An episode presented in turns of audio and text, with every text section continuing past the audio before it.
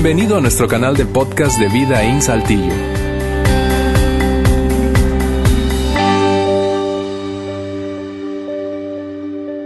Bien, gracias por acompañarnos. Bienvenidas y bienvenidos todos aquí a Vida In, especialmente si esta es su primera, segunda, primeras veces en estar aquí con nosotros. Gracias por darte el tiempo. Si regresaste es porque cumplimos una de nuestras metas, que desearas regresar. Esa es una de nuestras metas. Las otras dos en domingo son que te sientas cómodo, cómoda, que el ambiente sea agradable, que huela bien, que, sean, que estén, las sillas sean cómodas, no tanto como para que te duermas, eh, pero cómodas. Eh, pero además que, y finalmente, que recibas algo útil, que al término de esa reunión tú puedas decir, mira, probablemente no estoy de acuerdo con, con todo lo que dijeron, pero, pero yo creo que, que, puedo aplicar un par de cosas a mi propia vida cotidiana. Esa es nuestra meta. Hoy estamos iniciando una nueva serie y, y para los que no están familiarizados con la idea y concepto de serie, serie es sencillamente Tomamos un gran tema y lo segmentamos a lo largo de varios domingos, sencillamente porque no nos da tiempo de completar todo lo que queremos compartir en un solo domingo. En este caso, esta eh, será una serie de apenas tres domingos. Es una serie corta, en ocasiones hacemos series de cuatro o cinco, eh, por lo que te animo a no perderte ninguna. Eh, si por cualquier razón no, no puedes estar en alguno de esos tres domingos, incluyendo este, los dos siguientes, ¿verdad? Te voy a animar a que visites nuestra página web, eso es www.vidainslt, vidainslt.org y allí van a estar, vas a poder encontrar todos los audios y los videos de todos nuestros domingos, de todos los meses, de todos los años. ¿sí? Eh, si eres más del tipo de persona que usa tecnología móvil, ¿verdad? Y ahora estás escuchando podcast, estás familiarizado con eso, tenemos un canal de podcast en iTunes, ahí puedes encontrar todos los mensajes, solo el segmento del mensaje de cada domingo, incluso compartirlo con otras personas, es completamente gratuito. Bien, regresando al tema de eh, inicio de esta serie, te decía, pues comenzamos esta serie de tres domingos, ya, tres domingos llamada Una gran fe, perdón, una fe que crece, una fe que crece. Y la importancia eh, que eh, empezamos a, cuando empezamos a considerar esa serie, eh, nos preguntamos, ¿en verdad es relevante? ¿En verdad es importante? Y concluimos, definitivamente sí, es, es probablemente de los temas más importantes que vamos a tener la oportunidad de compartir. ¿Y por qué? Y, yo no, yo, yo, entiendo que en ocasiones decimos una frase similar a esa, es decir, este es un gran, gran tema, es un tema súper útil. Pero este en particular, ¿por qué es tan importante? Porque está conectado con la razón de ser de nuestra iglesia, es decir, nuestra misión, la razón por la cual existimos. ¿Para qué existe Vida In? Para ayudar a cada persona a crecer en una relación con Jesucristo, crecimiento espiritual, para eso existimos. Y este tema precisamente aborda nuestra respuesta a partir de nuestra observación, experiencia personal y organizacional, nuestra respuesta a la pregunta ¿cómo? ¿Cómo es que se puede tener una fe que crece? ¿Cómo crecer espiritualmente? ¿Cómo? Para iniciar este mensaje yo quiero eh, hacer un ejercicio de imaginación. Imagínate lo siguiente, imagina que Dios existe, es real, pero no solo existe, es real, sino que está a tu favor y está contigo, comprometido a acompañarte en cada momento de tu vida, sin importar cuál sea, si altos, bajos momentos, momentos flat, ¿verdad? Planos. Eh, sin importar eso, Dios es real y está contigo. Incluso si eres escéptico o si eres una persona más bien incrédula, eh, está bien, eh, eres bienvenido a este lugar. Pero solo por, por, por, por diversión haz, haz este ejercicio. Imagina que Dios es real y está a tu favor, está a tu favor, a tu lado, en cada circunstancia. ¿Cómo se vería tu vida? ¿Cómo se vería tu vida si Dios fuera real y estuviera a tu lado y supieras eso, tuvieras la absoluta convicción personal de que Dios está a tu favor, a favor de tu matrimonio? Dios está en medio de tu crisis financiera y quiere ayudarte. Dios está acompañándote cuando enfrentas tentaciones. Ese, momento en el que sientes debilidad y sientes no voy a poder, no voy a poder, no voy a poder. ¿Cómo se vería tu vida si tú supieras, tuvieras la absoluta convicción de que Dios está contigo, de que Dios es para ti, está para ti? ¿Cómo se vería, por ejemplo, los momentos de ansiedad? ¿Cómo que, que tanto nivel de estrés tendrías si supieras realmente que Dios está contigo? Ante las crisis, ante las crisis financieras, personales, emocionales, ¿cómo se vería tu vida si tú tuvieras la absoluta certeza, absoluta certeza de que Dios... Es más, ¿cómo se vería tu vida y los momentos que, en los que probablemente dices, esto no está saliendo como se supone que debería salir? ¿Cómo se vería tu vida si luego de que transcurriera un tiempo tú tuvieras la certeza desde hoy que en el futuro vas a voltear y vas a, vas a confirmar que Dios, como lo sospechabas y estabas convencido en aquel momento, estaba permitiendo todo aquello porque tenía un plan y el plan era para tu propio beneficio. ¿Cómo, ¿Cómo se vería tu vida? ¿Cómo se vería tu vida si tuvieras una fe perfecta? Una fe perfecta. De eso es que vamos a hablar en esta serie. Una fe que crece, una fe fuerte. ¿Cómo se vería? Seguro coincidirías conmigo que todo en tu vida sería diferente. Vivirías una vida diferente, de manera diferente. Enfrentarías, te repito, la tentación, los problemas, el dolor, el dolor emocional, el dolor físico, la enfermedad, la pérdida de seres amados. Lo enfrentarías diferente si tuvieras una fe perfecta. Y eso es lo que en esencia es el cristianismo. En sus y cuando hablo de cristianismo, tú me has escuchado decir eso, hablo de, no estoy hablando de una religión, estoy hablando de, de esa enseñanza central de Jesucristo y en general de la fe cristiana, desde cualquiera de sus vertientes, tanto catolicismo como protestantismo, en cualquiera de sus denominaciones. No estoy hablando en este, en este, momento de religión, estoy hablando, estoy hablando de la esencia de la fe que profesamos aquellos que hemos creído en Jesucristo.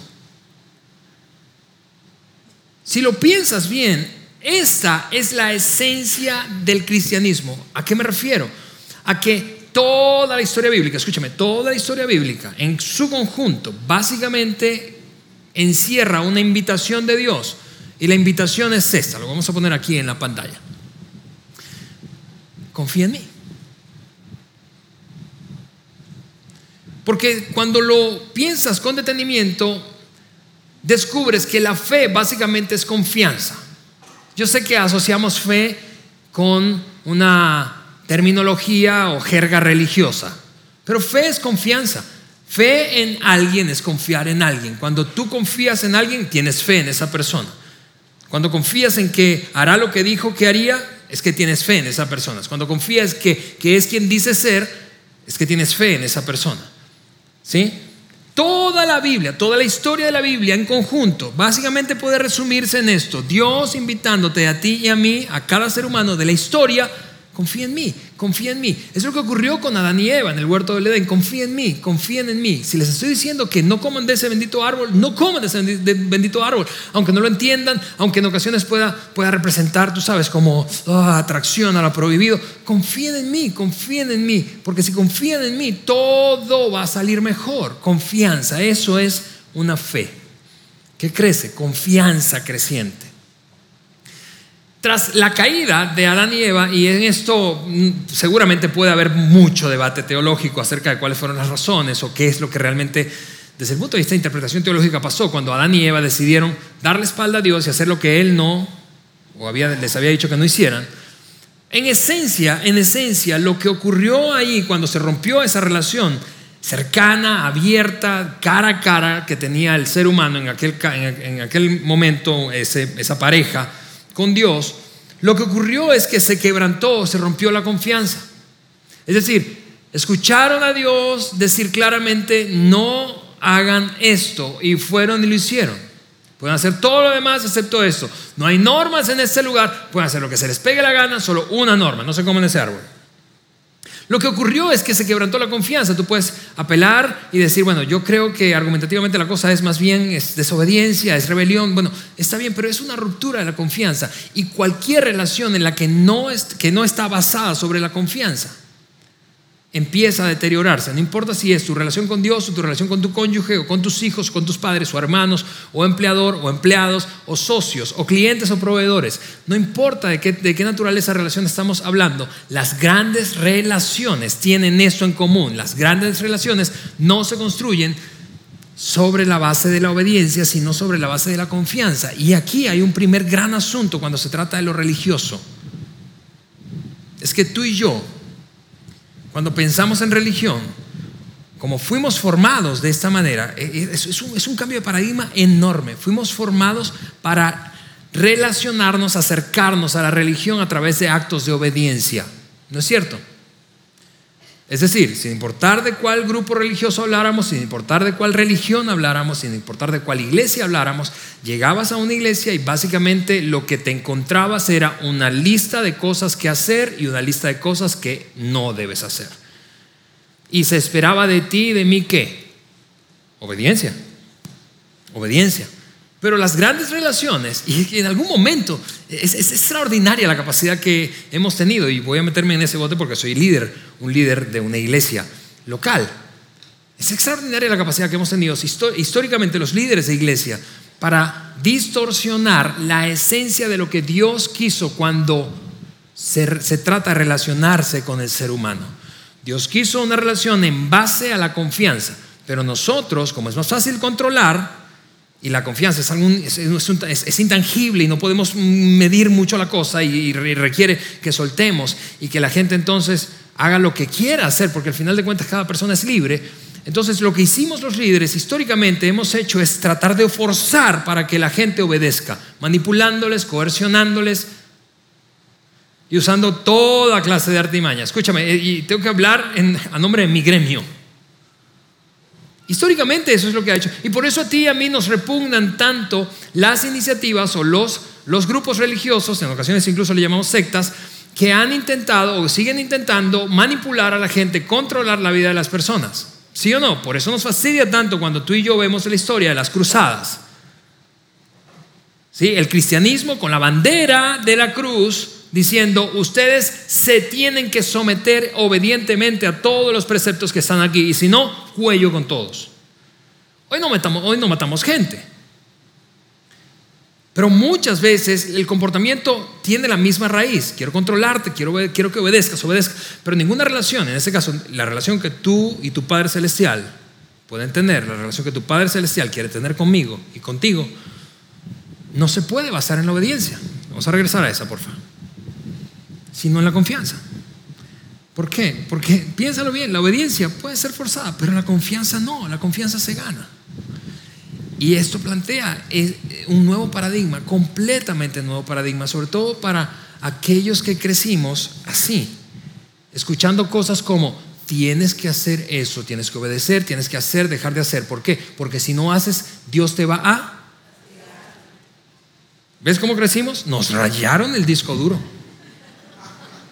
Es como si fuese un tic nervioso, ¿no? Porque, ¿Por qué? Porque crecimos así, con ese paradigma. Pero Dios nunca quiso que la fe fuera eso. Que nuestra relación con Él se cimentara sobre ese fundamento.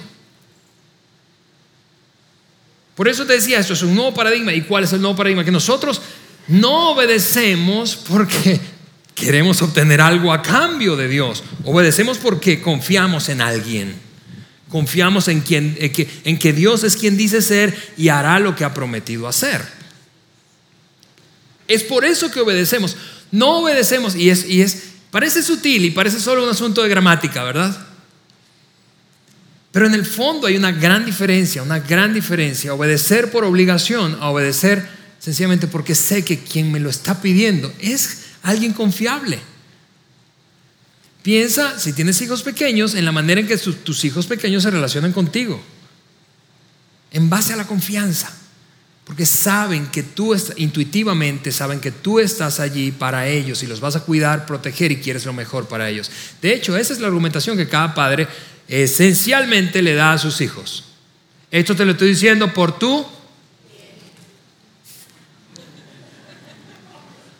tú Es increíble que a pesar de que sabemos eso, nos comportamos de otra manera.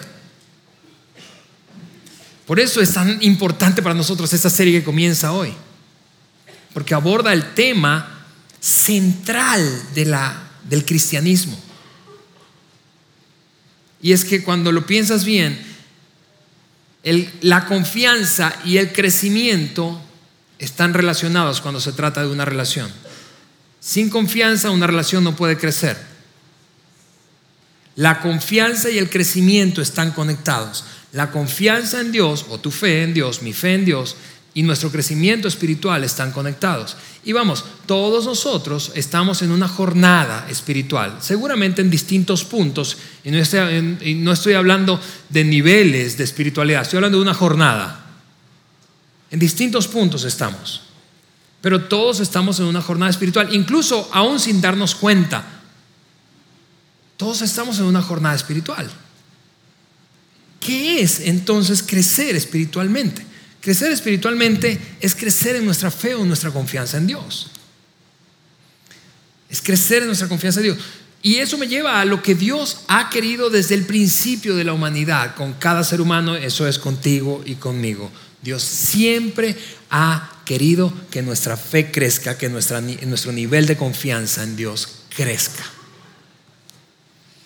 Y básicamente lo resumo en esta frase, que nosotros lleguemos a una convicción profunda, personal, libre, de que Dios es quien dijo ser y que hará lo que ha prometido hacer.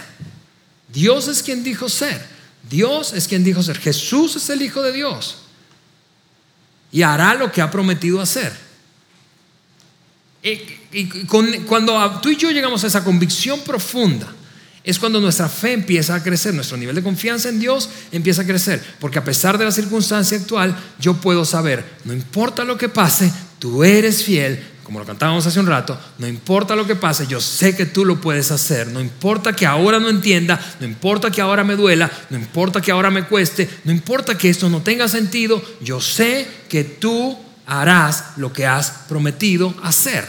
Eso es confianza en Dios. Y, mira, Además, eso le pega a que lo que creo que es para cada ser humano, y eso es para ti y para mí, nuestro problema de fondo cuando se trata de la jornada espiritual y de nuestro crecimiento espiritual. Nuestro problema de fondo es precisamente ese, la falta de confianza en Dios. Es la razón probablemente por la que tú dejaste de asistir a una iglesia. Es la razón por la que has dicho pausa con las religiones. No quiero nada de ese rollo. ¿Por qué? Porque empezaste a tener dudas.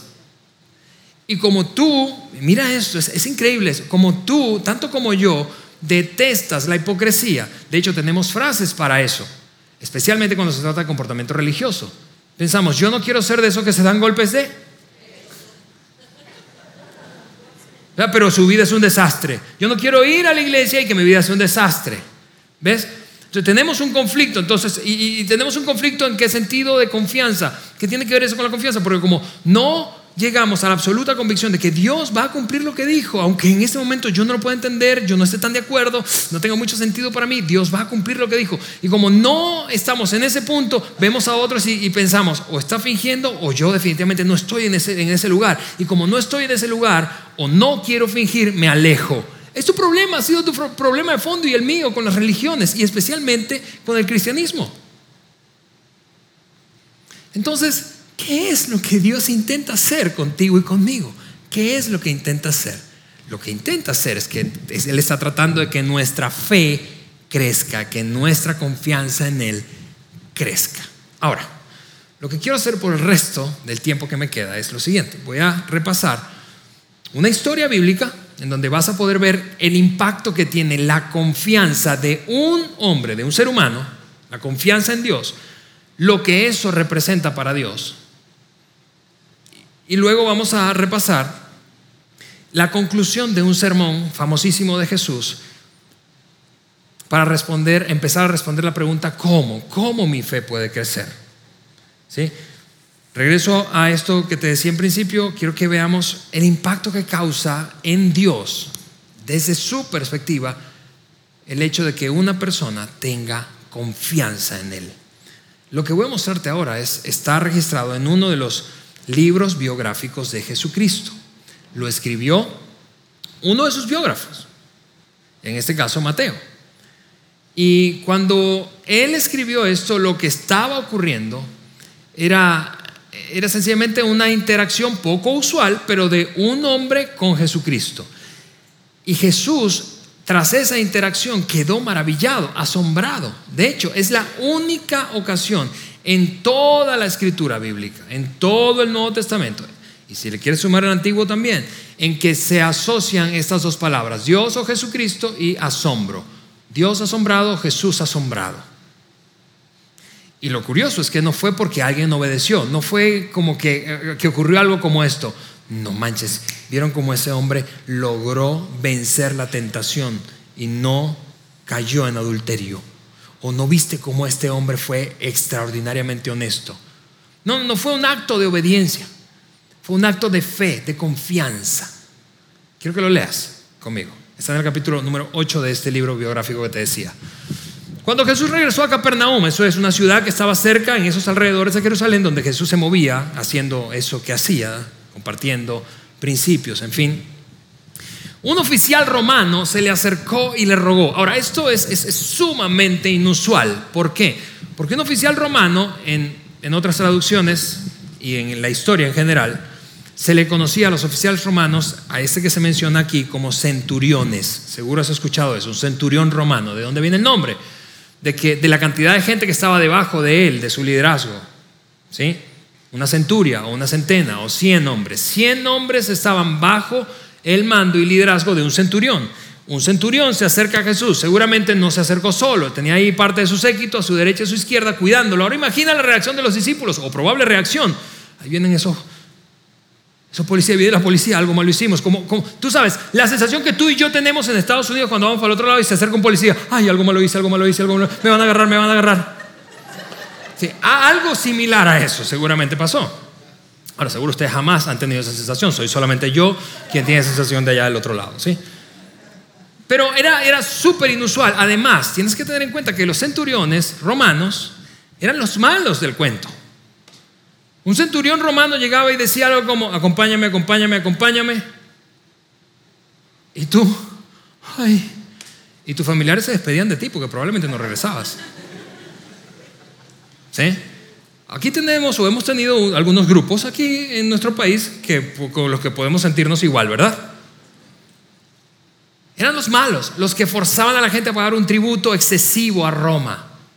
Eran los malos, los crueles, los que, torturaban, los que, tú sabes, utilizaban todo su poder para eh, eh, doblegar cualquier rebelión contra el imperio. Era esa la estrategia. Roma ejercía fuerza a través de la crueldad, la persecución y la imposición económica sobre cualquier persona o grupo que intentara rebelarse contra el imperio. Así que se está acercando este hombre, pero no solo se está acercando, se está acercando para pedirle un favor a Jesús. Así que es completamente inusual. Y entonces esta es la frase que suelta el centurión cuando finalmente se acerca a Cristo. Dice, Señor, mi joven siervo, uno de los que tengo, está en cama paralizado y con terribles dolores. Y Jesús respondió inmediatamente, probablemente por lo inusual de la escena, iré a sanarlo inmediatamente. A lo, a lo cual yo quiero que ahora te pongas en el zapato de los discípulos. Los discípulos estaban probablemente pensando, ¿cómo vas a sanar? ¿Cómo vas a ayudar a ese desgraciado que nos hace la vida tan infeliz? A ver, yo creo que no entiendes con quién estás hablando, Jesús. Esa es la gente mala.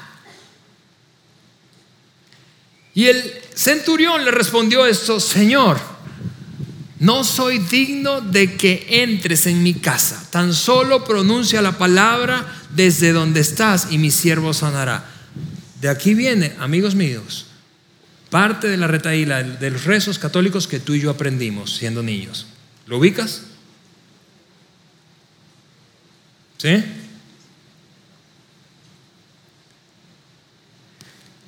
El siervo, o más bien el centurión, dice, mi siervo, vamos, hazlo wireless, no tienes que ir pues. Dale wifi, o sea, no tienes que ir a mi casa. Y en ese momento la atención se convierte en larga pausa y en análisis pensando, órale, este tipo tiene fe, tanta como para decirle, no es necesario que vayas, una palabra tuya bastará. Y entonces aparece. Ahora mira, la razón por la cual este centurión reacciona de la forma en que reacciona. Él dice, mira, yo te estaba observando, Jesús. Tú y yo quizás somos diferentes de nacionalidad, de religión, en complexión, en apariencia física, pero tú y yo tenemos algo en común. Y yo te diré lo que tenemos en común. Y eso es lo que le dice. Lo sé, yo sé eso. Yo sé que si tú dices la palabra, Él puede sanar. Porque tú y yo tenemos algo en común. Tú y yo estamos bajo autoridad. Tú y yo estoy, yo estoy bajo la autoridad de mis oficiales superiores. Y tengo autoridad sobre mis soldados. Solo tengo que decir, vayan y ellos van. O vengan y ellos vienen. Y si les digo a mis esclavos, hagan esto, ellos lo hacen y punto. ¿Pero por qué? Porque soy más inteligente, más fuerte, más poderoso. No, no, no, no. Por a quién represento porque ellos saben que yo represento a Roma. Porque cuando yo hablo, hablo en nombre de Roma. Porque si no obedecen, Roma les cae encima. Y yo te estaba observando y tú también estás bajo autoridad. ¿Por qué? Porque yo te he visto tratar, eh, sanar enfermos, he visto alterar la naturaleza, actuar en contra de, pues, eh, efectos climatológicos. Todo se somete a ti y yo sé que no se someten a ti realmente, sino que se someten a la autoridad que tú representas. Algo tienes pues. No sé a quién le rindes cuentas, pero yo sé que es más grande que tú, porque yo actúo bajo ese mismo principio. Al oírlo, Jesús entonces reaccionó así. Se quedó, aquí está nuestra palabra, asombrado. ¡Wow! ¡Wow! Se dirigió a los que lo seguían y les dijo, queridos, este que adora a Zeus, este que es pagano, este que es súper cruel, este que les hace la vida imposible, este que es mañoso con, la lana, e, este hombre, ¿verdad? Que pide mordida, que, te obliga, que, que intimida, este hombre tiene más fe que todos ustedes juntos. La verdad les digo, no he visto una fe como esta en todo Israel. Una fe como esta. Una persona que confía tanto en mí que ni siquiera necesita que yo me acerque hasta donde hay, está la necesidad para creer que yo puedo hacerlo. Es la única ocasión en donde en todo el Nuevo Testamento la palabra Jesús y asombro están juntas. Es la única. Es la primera vez y es la única vez. Y todo por un acto de fe. Todo porque un hombre apareció, un hombre que tenía una fe una fe creciente, una fe que crece. Y eso, te repito, es, asombroso eso. No sé si te impresiona tanto como a mí, pero no es la, la, obediencia. No, no, no. Este tipo, te vuelvo a decir, adorador de Zeus, pagano, ¿verdad? Todo lo que no cae en el estereotipo de que tú y yo supondríamos como, no, ese tipo le cae bien a Dios. No, no, este tipo, tú lo veías, este tipo le cae mal a Dios. Sin embargo, ocurrió exactamente lo opuesto y todo por un acto de fe, de fe en Jesucristo. Lo que Dios espera de ti y de mí, lo que Dios quiere para ti y para mí, es que nuestra fe crezca. Te vuelvo a decir, este hombre era un adorador de Zeus. Yo, no, yo no sé si eso tiene tanto impacto para ti como para mí. Pero ¿cómo? ¿Cómo es que podemos tener una fe creciente? ¿Cómo es que tu fe y la mía puede crecer? Qué bueno que preguntas, porque de eso se trata esta serie. Esta serie se trata de, yo sé que suena un poco pretencioso, pero de compartirte lo que en nuestra experiencia como iglesia y en mi experiencia personal, ¿sí? hemos observado y experimentado aprendido acerca de cómo la fe de un individuo puede crecer, nuestro nivel de confianza en Dios puede crecer. Porque es eso lo que Dios desea para ti y siempre ha deseado para ti. Y es de lo que se trata la fe cristiana o el cristianismo.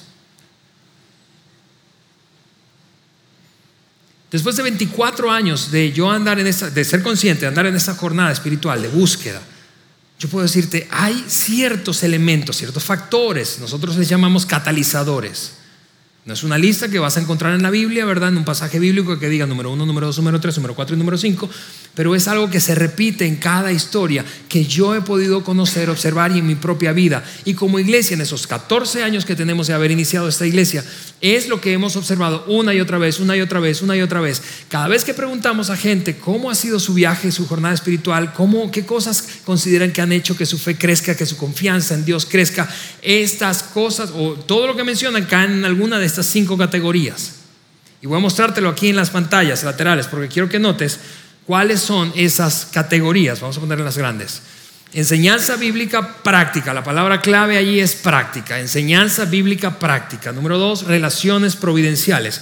Tú sabes, esas relaciones que caen en la categoría de, no manches, Dios parece que cruzó a esa persona en mi camino, porque cuando yo conocí a esa persona o interactué más con él o ella, mi vida espiritual cambió, dio un giro. Disciplinas personales, hablaremos de eso en los siguientes domingos. Hablaremos de eso, de, cómo esas disciplinas espirituales, personales, hacen crecer tu fe, mi fe, nuestra confianza en Dios. Ministerio personal, y cuando hablamos de ministerio aquí nos referimos a servicio. ¿Cómo es que el servicio es un factor de crecimiento espiritual? El servicio a otros, el servicio voluntario, desinteresado a otros. ¿Cómo es que cuando tú y yo ponemos a otro en primer lugar de la lista de prioridades de nuestra vida, entonces nuestra fe crece? Y finalmente hablaremos de circunstancias no, no cabe allí, pero no ocupo, pero es con circunstancias cruciales.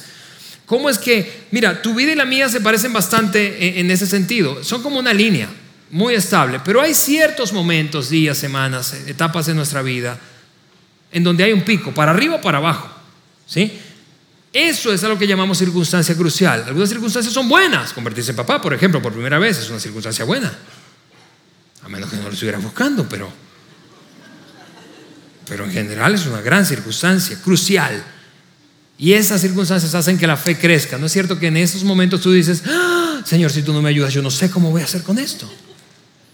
O malas, la pérdida de un ser querido, el cambio de trabajo, la pérdida de trabajo, la crisis financiera, la crisis emocional, el divorcio, la separación, la enfermedad. ¿Sí? Circunstancias cruciales. Enseñanza bíblica práctica, relaciones providenciales, disciplinas personales, ministerio personal y circunstancias cruciales. En los siguientes minutos yo voy a concentrarme solo en una, en la primera, enseñanza bíblica práctica. La siguiente semana veremos las dos siguientes y la última semana las últimas dos. ¿Está bien?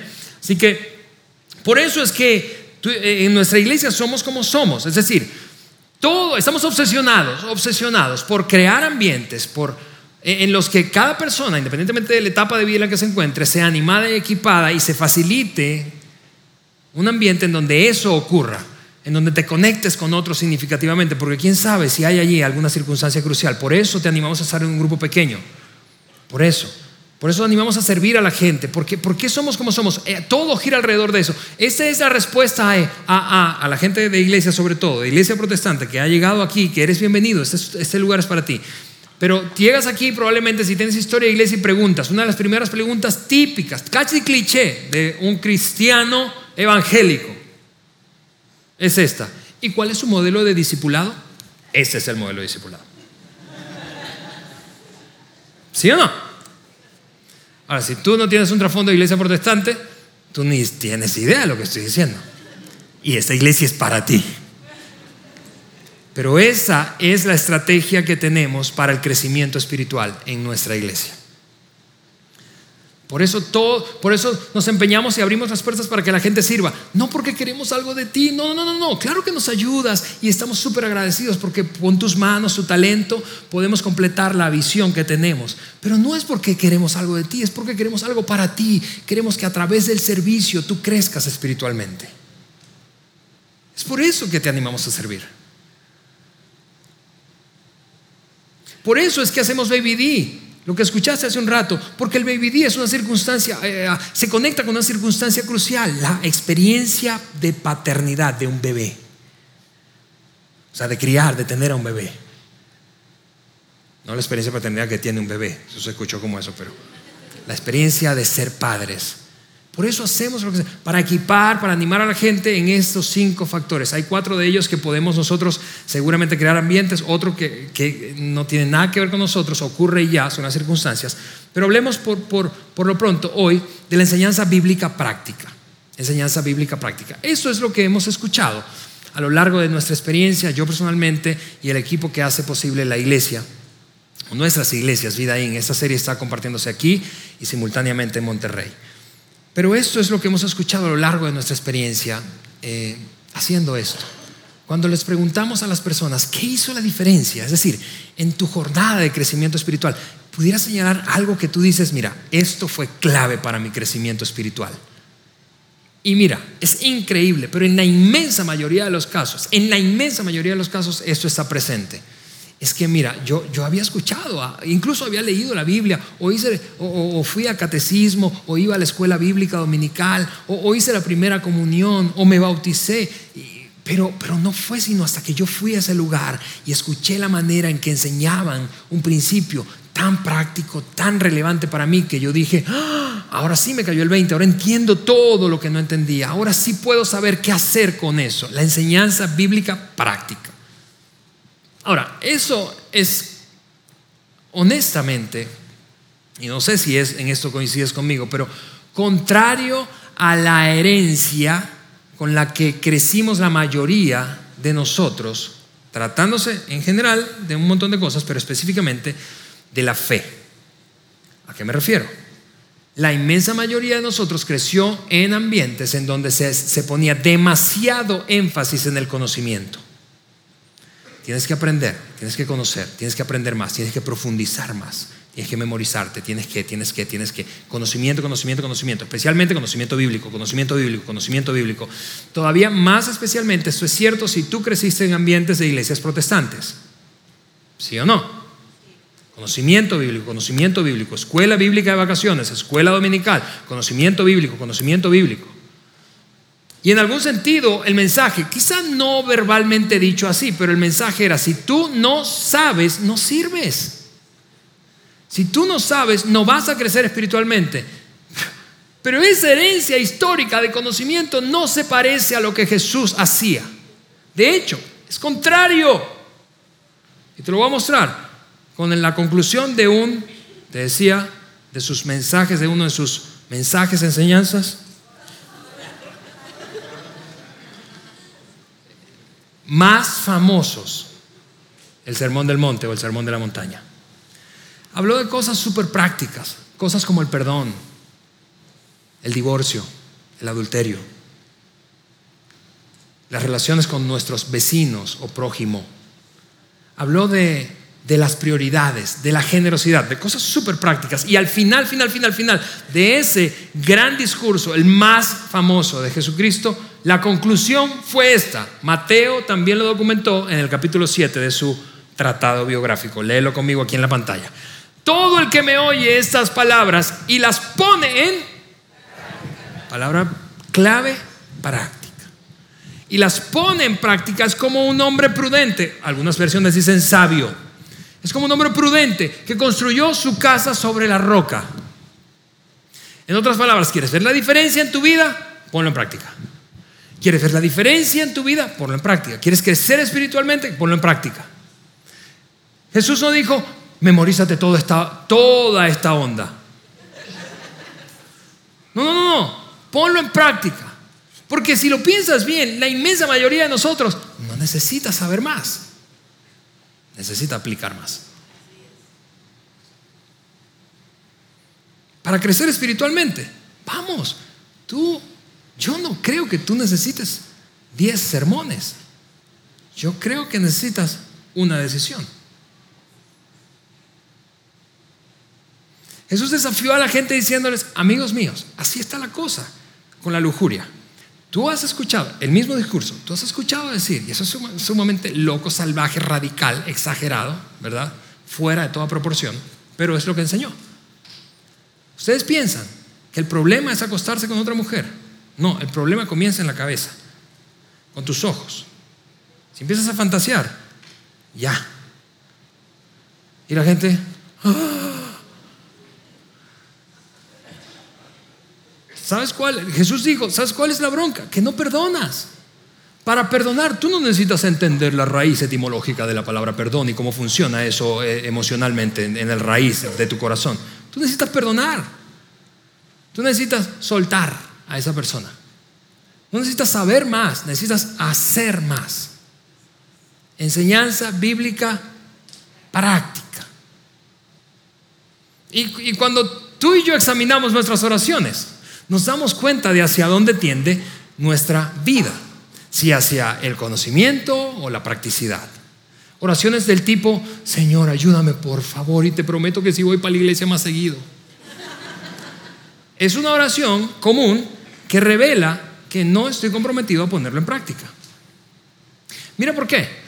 Te voy a poner un ejemplo muy, muy, muy, muy, muy, muy común para muchos de nosotros que estamos casados aquí. Nuestro matrimonio empieza a experimentar una crisis y otra crisis y es como una espiral descendiente. Y no es ya hasta que tocamos fondo, no hacemos nada, nos descuidamos, se, deteriora, no accionamos. Y cuando estamos a punto de tocar fondo, ¡ay, Señor, auxilio! Y del otro lado, yo me imagino a Dios diciéndonos, a ti a mí, porque eso nos pasa a todos. Hey, te he querido ayudar, pero no pones en práctica la cosa. Te he querido ayudar, pero no lo pones en práctica. Y si no lo pones en práctica, no puedes crecer. No necesitas una intervención sobrenatural, necesitas ponerlo en práctica.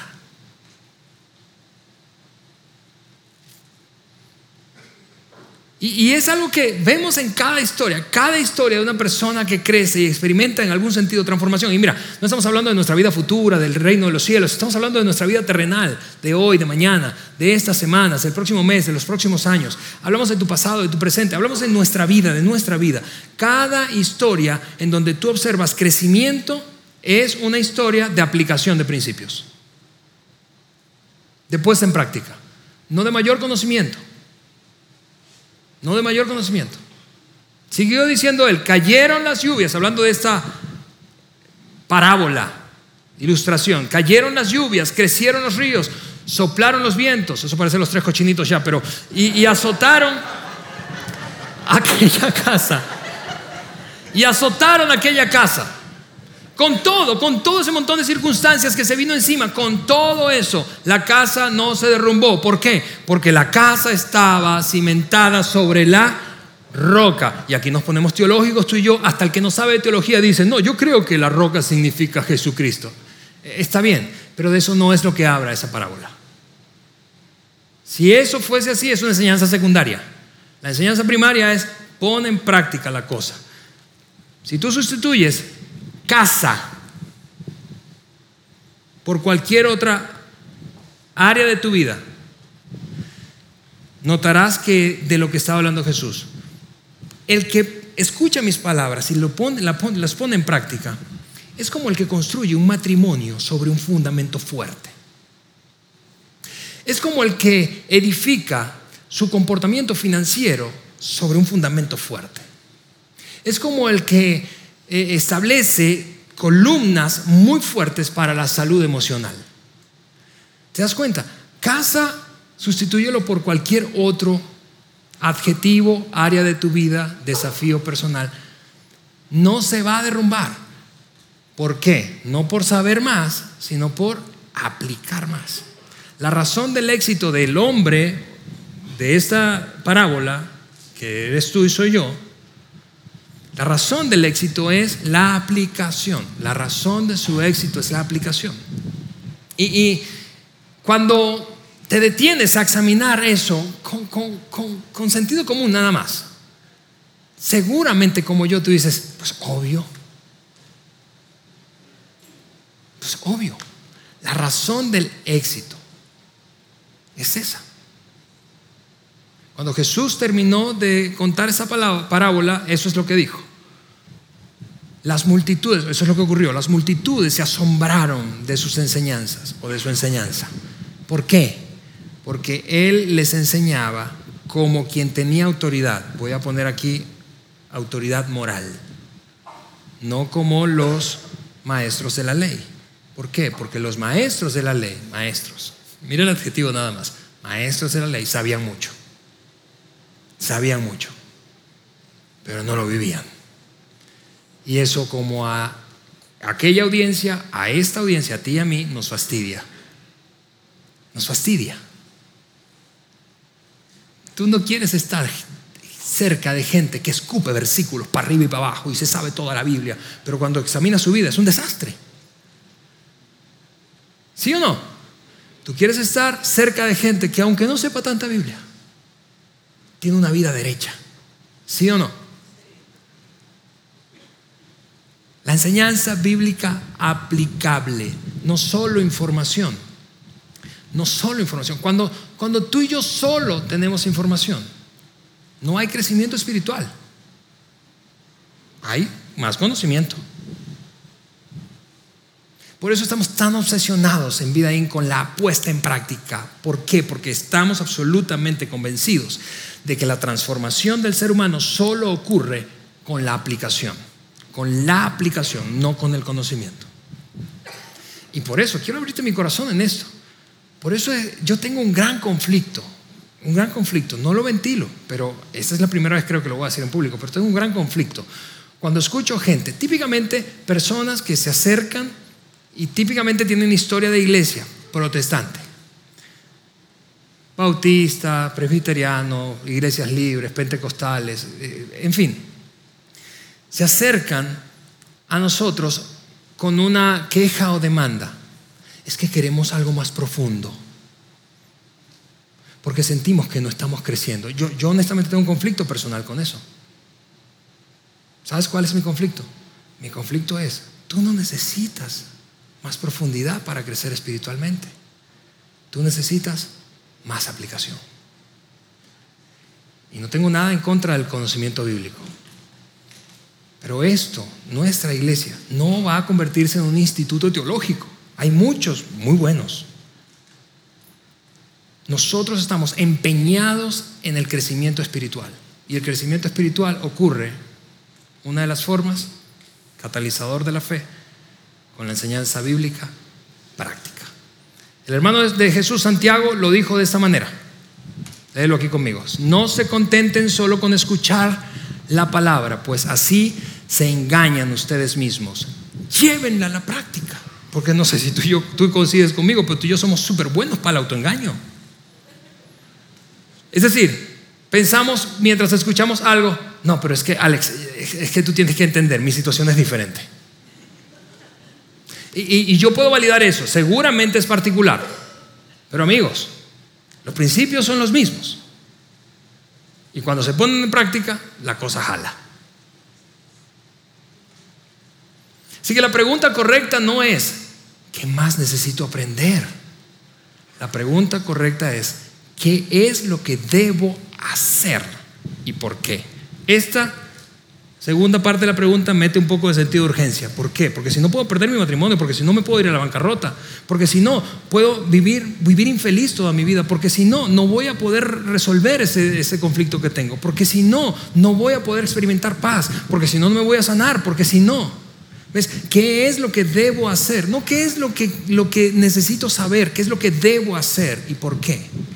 Y este, esta dinámica, esta pregunta es lo que produce esa intersección entre la aplicación, nuestra fe, ¿verdad? Aplicada, puesta en práctica, y la intervención divina. La puesta en práctica es lo que hace que la fe y la intervención divina se intersecten. Es cuando un hombre, escucha esto, es cuando un hombre pide perdón después de vivir años de orgullo, que Dios dice, ahora sí, voy a sanar tu corazón y voy a restaurar tus relaciones. Es cuando una persona finalmente con las manos temblorosas cortan la tarjeta de crédito. Después de leer el proverbio que dice, el, que pide prestado es esclavo del que presta. Es cuando la cortas y cuando la meten en el, horno, en el horno microondas para que se tueste. Es allí cuando Dios dice, ah, magnífico, ahora sí vamos a darle. Porque es la fe y la intervención divina tienen un puente y es la aplicación, la puesta en práctica. Lo que tu Padre Celestial quiere de ti y lo que tu Padre Celestial quiere de mí, lo que tu Padre Celestial quiere para ti y quiere para mí, es una fe que crezca. Es una fe que crezca. Pero esa fe crece poniendo en práctica lo que sé. Que vuelvo a decirte, tú no necesitas más información. Sospecho eso. Sospecho eso. Que no necesitas más información. Y, con eso termino. Yo, yo entiendo que la, la aplicación puede generar incomodidad. Te repito, nosotros estamos comprometidos, comprometidos, no siempre lo hacemos bien, pero comprometidos a desafiarte con algo para hacer cada vez que estás aquí. Algo para poner en práctica, porque estamos convencidos de que así es que la fe crece. Ahora, la aplicación no siempre es cómoda, la aplicación genera incomodidad y yo lo puedo entender, pero vamos, si no es incómodo, probablemente no sirve para crecer. ¿No es cierto? Si no es incómodo, probablemente no sirve para crecer.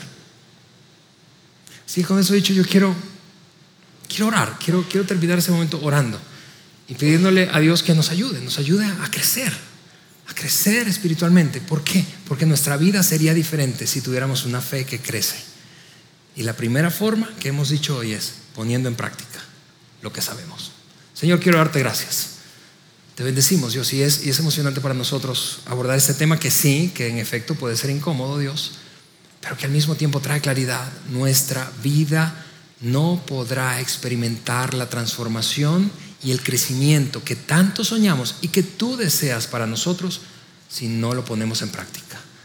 La pregunta, Señor, no es qué necesito saber, sino qué debo hacer. Ayúdanos a poner en práctica más y más lo que aprendemos. En el nombre de Jesús. Amén. Gracias por haber escuchado este podcast de Vida en Saltillo. Si deseas escuchar estos mensajes en vivo, te invitamos a que nos acompañes todos los domingos a nuestro auditorio. Para más información sobre nuestra ubicación y horarios, entra a vidainslt.org o síguenos en nuestras redes sociales como Facebook, Twitter e Instagram. Nos vemos la próxima semana.